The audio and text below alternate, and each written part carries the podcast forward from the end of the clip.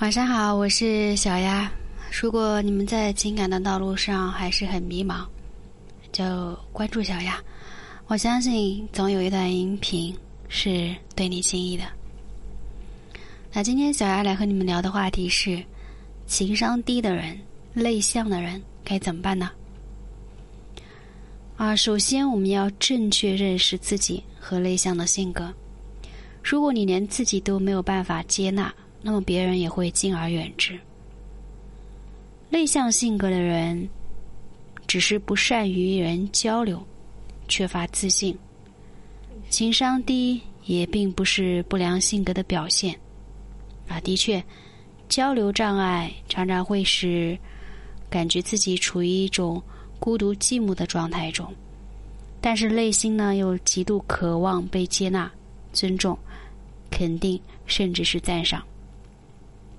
那当处于这种情境之下，我们更应该先肯定自己，而不是自我否定。然后呢，发掘自己的优势。每个人都有自己的优势和爱好，找到那个点，不断的放大。其实你不是不敢与人交流，而是没有遇到打开你这把锁的钥匙。最后。就要试着突破自己，尝试迈出第一步。许多东西都是刻意练习的，你不逼自己，永远不知道自己可以做到什么程度。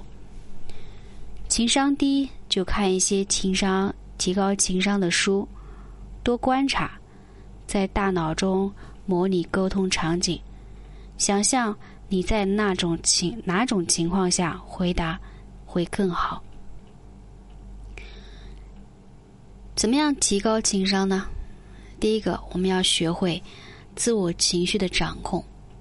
换句话说，就是非常兴奋的状态下，不要得意忘形的大声欢笑；非常伤心、大受打击的状态下，不要轻易的放声大哭；非常气愤的状态下，不要破口大骂。怎么做？微笑，以不变应万变。实在受不了了，就转身离开。切记，离开并不是你认输，而是他们不配与你们交流。第二点，猜测对方的感受和心思，这一点有点难度。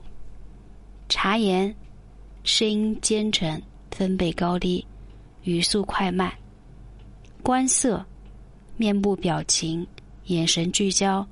额头汗流，喉咙滑动，耳朵红否，手指动向，小腿动作，肩膀频率，都可以反映内心活动。最简单的办法就是换位思考，多站在对方的立场考虑，你就能够明白对方的内心活动了。第三，处理人际关系的能力。这一点就是最能够反映情商高低的地方。处理好与人的关系，让别人接纳你、认同你。你需要根据每个人需求不同而显示自己。有些人喜欢倾诉，那你就当一个聆听者，并且保守秘密。有些人需要帮助，在不损害你自身利益的情况下给予帮助。有些人需要指导，那就勇敢分享自己的一些经历和经验。人生就是一场旅行，大家的终点都是一样的，让旅途愉快、有意义也是一种快乐。不要轻易放弃，改变自己，让自己越来越好，就是一种成功。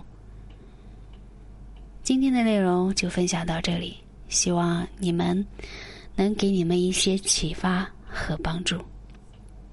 晚安。